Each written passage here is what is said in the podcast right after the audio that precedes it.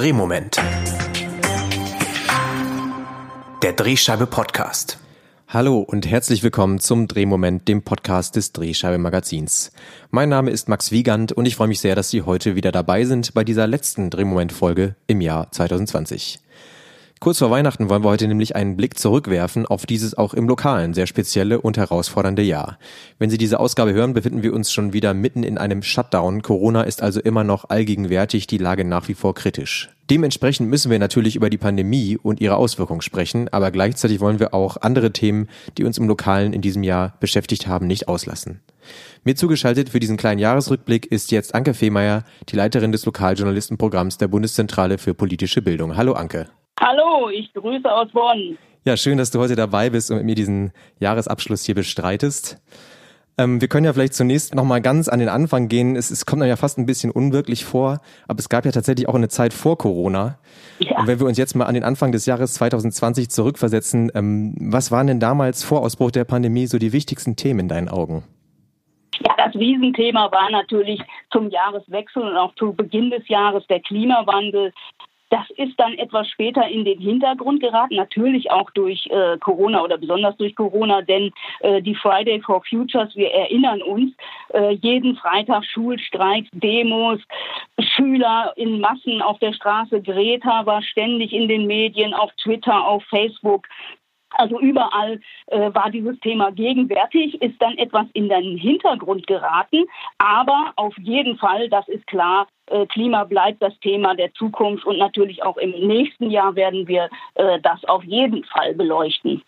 Äh, und natürlich müssen wir auch äh, ein Thema uns vergegenwärtigen, was Ende 2019, Anfang 2020 noch ganz stark im Blick war, der Rechtspopulismus und auch das Wort Pegida. Das hat damals zu sehr heißen Debatten geführt. Die Querdenkerbewegung ist eine Entwicklung, die entstanden ist aus Pegida und ähm, dass man eben hier erkennen kann, dass es nach wie vor oder vielleicht sogar noch stärker inzwischen gesellschaftliche Strömungen gibt, die die Demokratie ablehnen und auch wirklich starke Ressentiments gegen die demokratischen Institutionen hegen. Also kann man sagen, ein absolut wichtiges Thema wird uns 2021 stark beschäftigen und es wird vor allen Dingen auch eine Dynamik entwickeln, die wir vielleicht jetzt noch gar nicht absehen können, denn äh, wir wissen nicht, wie lange jetzt äh, Corona uns noch in Atem hält, äh, was das Virus mit uns macht und äh, wie die Gegner sich aufstellen werden. Und auch hier ist eben der Rechtspopulismus oder der Rechtsextremismus stark beteiligt. Also äh, das wird ein großes Thema bleiben. Und das ist natürlich auch etwas, ähm, wir können es eigentlich schon nicht mehr hören oder konnten es schon nicht mehr hören, der Brexit monatelang das Thema in TV und Presse. Kein Tag verging, ohne dass es uns serviert wurde. Und äh, dann plötzlich war es ja, bestenfalls zweitrangig, würde ich sagen. Boris Johnsons Lavieren und hin und her äh, wurde dann irgendwann durch seine Corona-Erkrankung äh, verdrängt. Ähm, aber jetzt zum Ende des Jahres ist es wieder da und zwar mit aller Macht, logisch, denn äh, es geht jetzt auf den tatsächlichen äh, Brexit hinaus. 2021 wird es heiß bleiben und es bietet allerdings auch äh, viele Aspekte für den Lokaljournalismus, die sich dann erst jetzt richtig äh, herausbilden werden und äh, eben auch äh, unsere Berichterstattung schon nicht dominieren, aber äh, zumindest einen ähm, starken Aspekt äh, bieten werden. Dann kann man sagen, im Lokaljournalismus selbst, den müssen wir uns natürlich auch angucken. Da war vor Corona ähm, stark das Thema Paid Content, eben das, wie verdienen wir Geld mit äh, verschiedensten Ansätzen von äh, Paywall und äh, was es nicht für Modelle da gibt. Und ähm, das ist etwas in den Hintergrund geraten. Gleichzeitig war auch ein Thema oder ein ganz großes Thema das Zeitungsmachen mit modernen oder und neuen Produktionsformen, wie gesagt, beide sind etwas in den Hintergrund geraten, sind aber nach wie vor up-to-date und äh, kommen auf jeden Fall wieder stark, sobald äh, man sich mit jetzt mit den Produktionsbedingungen im Moment äh, abgefunden hat oder beziehungsweise Lösungen gefunden hat, dann werden die wieder ganz nach vorne rücken, denn darum geht es am Ende, wie äh, kann Lokaljournalismus überleben, auch eben finanziell gestützt sein. Was waren denn so die größten Herausforderungen, die man angesichts dieser Pandemie dann bewältigen musste in den Redaktionen? Vor allem die, die Produktion aus dem Homeoffice heraus war eine ganz große Herausforderung, denn die Redakteurinnen und Redakteure wurden quasi über Nacht nach Hause geschickt. Also wir können sagen, der frühere Tenor der Newsroom-Fans, Reporter können überall schreiben, die müssen nicht in der Redaktion sitzen. Das hat plötzlich eine ganz andere Interpretation bekommen, denn mit einmal äh, mussten sie woanders schreiben als an ihrem gewohnten Platz innerhalb der Redaktion. Die Kurzarbeit ist ein Thema, was wir eben auch ähm, im stark im Auge behalten. Viele Redakteurinnen und Redakteure hat es da hart getroffen, nicht nur finanziell, sondern eben auch die ganzen Umstände drumherum spielen da natürlich rein und es ist auch eine psychische Belastung, das darf man nicht unterschätzen. Gleichzeitig möchte ich aber auch ähm, was Positives hervorheben. Äh, für die Modernisierung und Qualifizierung der Berichterstattung haben sich plötzlich ja eigentlich unerwartet große Chancen ergeben, äh, denn die bis dahin eher schleppende Erkenntnis, sage ich jetzt mal, vieler Kollegen, dass sich innovativer Lokaljournalismus eben nicht termin, sondern themenorientiert präsentieren muss, kam quasi per se. Denn es gab einfach die klassischen Termine nicht mehr. Feste Sitzungen, Jahreshauptversammlungen, das, was alles immer gerne besucht wurde und was auch immer dankenswert als Termin angenommen wurde, das gibt es einfach nicht mehr. Ist weg. Und so ist natürlich die große Herausforderung hier, selbst aktiv zu werden, also neue Themen zu suchen oder alte aus einem neuen Blickwinkel zu betrachten und auch neu zu erzählen. Also das finde ich super spannend. Also würdest du eigentlich sagen, dass ähm, das Lokal sich dann durchaus ganz gut geschlagen hat während dieser Pandemie? Ja, der Lokaljournalismus hat sich in der Tat ganz hervorragend geschlagen in der Corona-Krise. Durch meine Lektüre der Lokalzeitungen im ganzen Land konnte ich immer wieder ganz herausragende Beispiele entdecken und ich bin völlig begeistert und überzeugt auch davon, dass der Lokaljournalismus hier zur Höchstform ausgelaufen ist und eben auch zeigen konnte, wie leistungsfähig und äh, wie kreativ und innovativ der ist. Also wirklich ganz hervorragend. Da gab es ja auch viel Lob für die, äh, für die Berichterstattung speziell über Corona. Gab es mhm. da bei dir auch, also hast du da Projekte gefunden, die dir da besonders gefallen haben? Oh ja, da fallen mir gleich ein paar ein. Also zum einen die Mutmacherseiten der freien Presse, das ist äh, wirklich ein ganz großes Projekt gewesen, auch genauso wie die ganz vielen emotionalen Geschichten über die Alltagshelden in vielen Lokalzeitungen. Das waren für mich echte Highlights und die haben mich auch total begeistert. Toll war auch zum Beispiel äh, die mehrsprachige Beilage der Nordsee-Zeitung also da ging es eben darum, den ähm, fremdsprachigen Mitbürgerinnen und Mitbürger über die Lage aufzuklären, was denn eigentlich Corona und die Pandemie bedeuten und was alles damit zusammenhängt. Und die haben damals einen Sonderdruck herausgebracht, der eben einem kostenlosen Wochenblatt des Verlags beilag und dann eben auf diesen Sonderseiten äh, in den Sprachen, also in Deutsch und zwölf verschiedenen anderen Sprachen, alle relevanten Fakten zur Ausbreitung und Bekämpfung des Virus erklärt wurden, also ganz stark. Ungewöhnlich äh, war auch die Aktion des Mindener Tageblatts. Da gab es noch ein paar mehr, aber diese hebe ich mal hervor, weil ich glaube, es war mit die erste. Als viele lokale Geschäfte schließen mussten oder Schwierigkeiten hatten, äh, ihre Kunden zu beliefern, hat also der Verlag gegen Bezahlung seine Dienste angeboten und zwar eben über sein Logistiknetz. Ist ja alles vorhanden. Das Angebot wurde auch gerne angenommen und so haben dann eben die Ausfahrer der Zeitung nicht mehr nur die Pakete morgens eingepackt, sondern daneben auch noch Schuhkartons und andere Sachen und natürlich auch die berühmte Bierkiste. Also eine sehr interessante Geschichte, die aber auch sehr gut angekommen ist. Das muss man wirklich sagen. Ja, was, wir, was ja ein Tenor war, auch ähm, war, dass jetzt sich durch diesen Shutdown im Prinzip auch der die digitalen Angebote ähm, von Lokalzeitungen einer ganz neuen Beliebtheit erfreut haben. Also die wurden quasi so gut geklickt wie noch nie. Ja. Das galt, glaube ich, auch nicht nur für die Sachen zu Corona. Kann man denn da in deinen Augen von so einer Art vom Durchbruch sprechen? Also sind wir nur endgültig im Digitalen angekommen?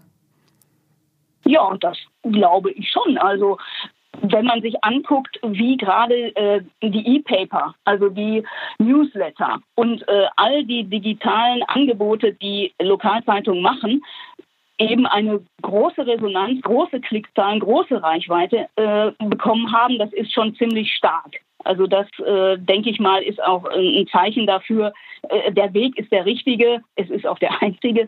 Aber ähm, da ist eben noch immer Luft nach oben. Aber wir sehen, wenn man die Leute richtig anspricht, äh, dann kann man wahrscheinlich auch äh, ihr Portemonnaie äh, ein bisschen öffnen. Da muss man natürlich jetzt weiter dranbleiben, das ist ganz klar. Aber ich denke mal, es war auch der mobile Journalismus, der eben eine extrem wichtige Rolle gespielt hat, also intern, äh, branchenintern, ähm, dass eben das ein Digitalboom ist, ähm, der sich im Lokalen zeigt, und zwar in den Redaktionen. Und ähm, so kann ich eigentlich nur zu, ja, ich kann nur zusammenfassen, dass äh, der Lokaljournalismus an sich eine starke Bedeutung oder sagen wir mal stärker noch an Bedeutung gewonnen hat. Und die Gründe sind ganz klar. Die Leute wollen wissen, was Corona vor ihrer Haustür macht. Maskenpflicht, Schulschließung, Situation in den Pflegeheimen der Region, Hamsterkäufe, also diese Themen haben wirklich äh, höchste Leseraufmerksamkeit im Lokalteil erreicht. Also das belegt äh, Lesewert mit ganz verschiedenen Untersuchungen äh, Land auf, Land ab. Das ist schon eine ganz starke Sache und ähm, das ist das, worauf wir auch weiter aufbauen müssen natürlich. Ja, zu diesen Digitalangeboten, das haben wir ja auch hier ganz zu Beginn schon mal aufgegriffen oder auch später in Beispielen, erzählen ja auch Podcasts. Ähm, mhm. Gab es lokale Podcasts, die du in diesem Jahr besonders gern gehört hast? Also ähm, das ist jetzt ein bisschen gemein, einige rauszugreifen. Aber gut, wenn ich Highlights nennen soll, äh, dann würde ich sagen, also äh, der Podcast der Nürnberger Nachrichten ist nun auch mit einer der ersten gewesen und ich finde ihn nach wie vor genial. Das ist einfach äh, Lokaljournalismus äh, in Hörform und das ist toll. Du meinst den, du meinst Horich Amol von den von genau. Matthias Robert auch äh, und Herrn genau. Ja, genau. Ja. Ich wollte ja. mich jetzt nicht blamieren, indem ich es falsch ausspreche, aber genau das Format meine ich eben. Ähm, und insofern, also da bin ich jetzt wieder auf der sicheren Seite, was die Aussprache angeht. Äh, toll fand ich auch den Podcast des Generalanzeigers mit der Akte Rheinland, das wird ja auch äh, weiter fortgeführt, das ist ja eine Serie. In diesem Podcast geht es eben um wahre Verbrechen aus Bonn und der Region. Das machen auch äh, andere noch. Ich sage ja, es ist ein bisschen gemein, jetzt einen rauszugreifen, aber weil ich nun mal hier auch wohne, ist mir das am nächsten. Ich kenne die Fälle auch zum größten Teil und kann äh, nur sagen, also die Gespräche mit den Polizeireportern, mit Kriminalexperten und wie dann eben diese Kriminalfälle aufgerollt wurden und wie sie auch heute noch die Region bewegen, das schon ziemlich stark. Und ich meine, wir wissen alle, die Einschaltquoten beim Krimi im Fernsehen sind auch immer sensationell. Das Thema funktioniert einfach. Aber es muss natürlich auch gut gemacht sein. Wenn ich das nicht rüberbringen kann, auch äh, Audio formatmäßig, dann äh, kann ich damit auch äh, keinen hinterm Ofen hervorlocken. Aber das ist hier wirklich, gelingt hier wirklich gut. Und ich möchte noch eins sagen, und das ist nicht mehr am Herzen, weil es eben auch von zwei jungen Reporterinnen umgesetzt wurde, also die Rhein-Stories der Rheinischen Post, wo eben zwei junge Reporterinnen in einem umgebauten Bulli durchs Rheinland gefahren sind und ähm, dann eben auf ihrer Reise mit den unterschiedlichsten Menschen am Gartenzaun gesprochen haben und die Region vorgestellt haben und vor allen Dingen auch das Gespräch mit jungen Leserinnen und Lesern gesucht haben. Äh, das ist etwas, was natürlich toll ist, vor allem weil die Aktion eben auch von Anfang bis Ende von den beiden äh, durchgestylt wurde. Das ist schon eine ziemlich bemerkenswerte Aktion. Da habe ich mich sehr amüsiert dabei und auch, äh, aber auch natürlich professionell gemacht und kann ich nur sagen, gut ab. Du hast ja schon so ein bisschen vorhin darüber gesprochen, also was auch jetzt vielleicht den Terminjournalismus angeht und natürlich ist auch diese digitale oder die Entwicklung im Digitalen, was jetzt eine diese diese größere Wichtigkeit von digitalen Angeboten angeht, ähm, eine eine positive Veränderung. Gibt es noch andere Veränderungen, von denen du sagen würdest, die werden wir auch nach dem ja hoffentlich zeitnah eintretenden Ende der Pandemie weiter beibehalten in der Branche? Ja, doch, das ist ähm, denke ich mal, auch die große Frage, die wir auch in der Drehscheibe in unserer Serie Kontakt halten. Die verschiedenen Chefredakteurinnen, Chefredakteure, leitende Redakteure gefragt haben, was äh, habt ihr denn gemacht? was hat gut geklappt und was bleibt. Und äh, da kam also wirklich äh, unisono das mobile Arbeiten. Das hat also eine unheimliche Dynamik äh, erhalten. Und vor allen Dingen interessant war wohl, dass in vielen Redaktionen die Umsetzung dann auch für sie selber überraschend äh, wirklich gut geklappt hat.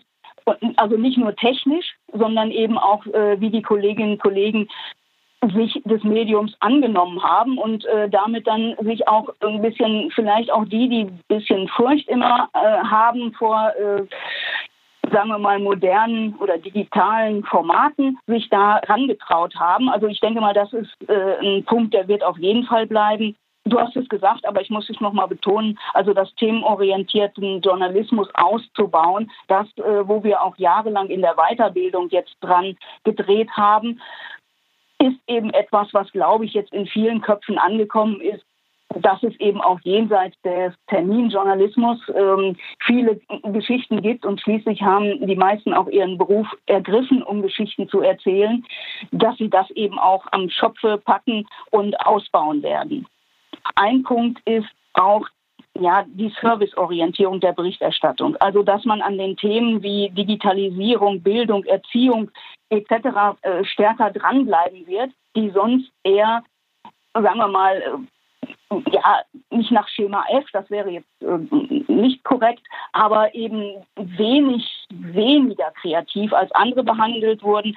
Aber ich glaube, sie müssen ganz einfach, und das wird auch eine Lehre sein äh, aus dieser Zeit, dass sie einfach nutzwertorientierter sein müssen. Also dieser Servicecharakter, dass der auch ganz stark jetzt hervorkommt, denn das immerhin hat jetzt viel ausgemacht. Die Leute sitzen zu Hause und äh, die wollen eben über ihr Medium wissen, was in der Region passiert, was sie überhaupt unternehmen können. Da waren so ja verschiedene Sachen von Ausflugstipps über Rezepte und was man sonst gesagt hat, was soll das im Lokalteil, ist aber sehr gut angekommen und ich denke mal, daran wird man auch weiterarbeiten und festhalten.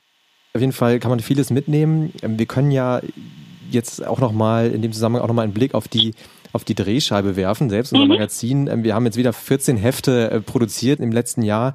Ähm, welche, welche Ausgaben gefielen dir denn dabei besonders gut? Oder hast du da vielleicht hast du einen Favoriten oder wie würdest du das so bewerten, was wir da so abgeliefert haben in der Redaktion? Ja, da kann ich nur ein wirklich ganz großes Kompliment aussprechen. Also wir haben dieses Jahr über das ganze Jahr ganz starke Ausgaben gesehen. Und äh, wenn ich einige herausheben darf, dann würde ich auf jeden Fall die Shotdown-Nummer auch nehmen.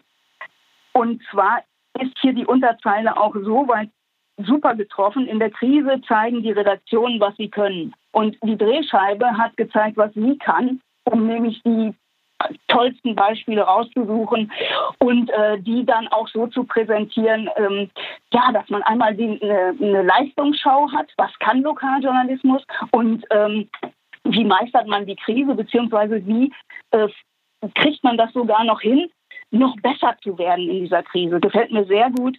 Ausgabe Infrastruktur und Wirtschaft, also wie im lokalen äh, Transformation in Arbeitswelt, in der gesamten Gesellschaft funktioniert, wurde wirklich sehr gut herausgearbeitet, denn das ist ein Zukunftsthema, da, werden wir weiterhin äh, sehr, sehr stark dranbleiben.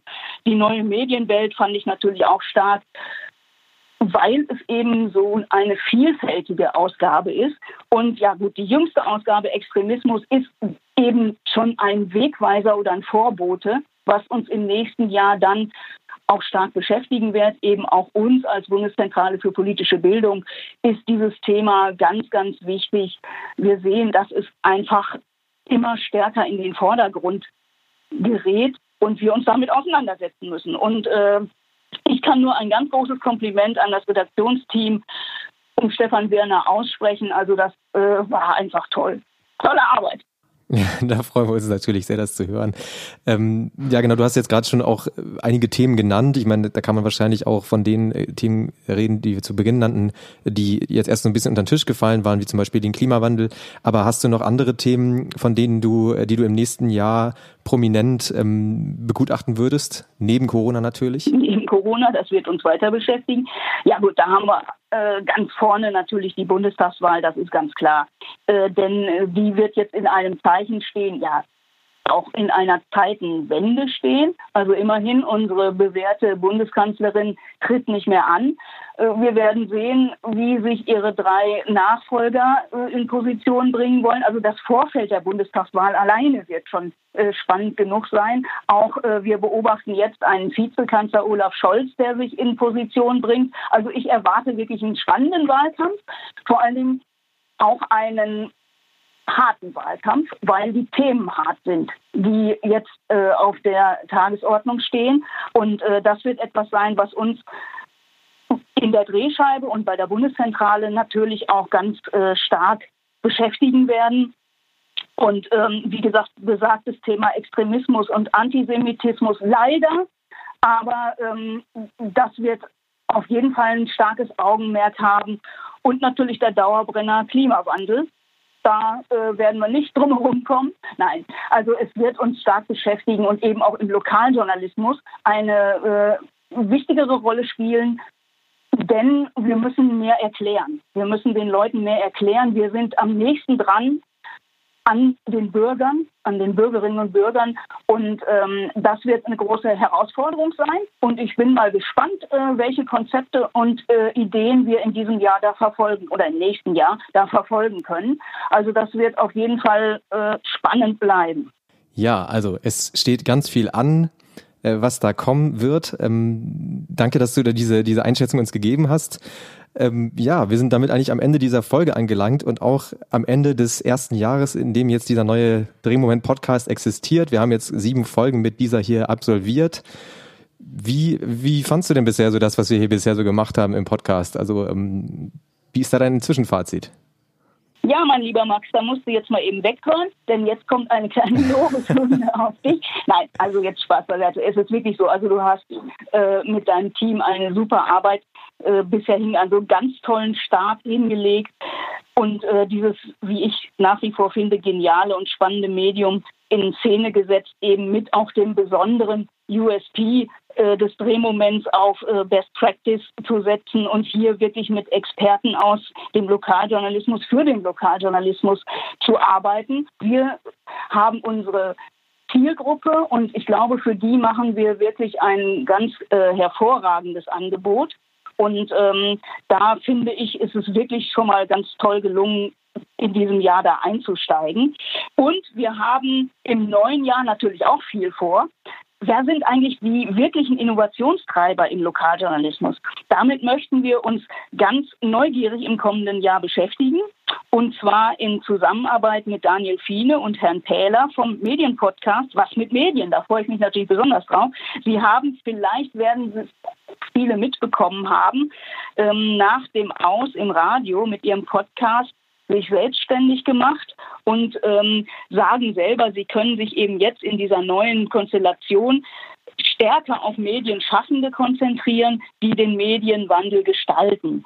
Also zusammen werden wir innovative mediale Projekte in und aus dem Lokalen vorstellen.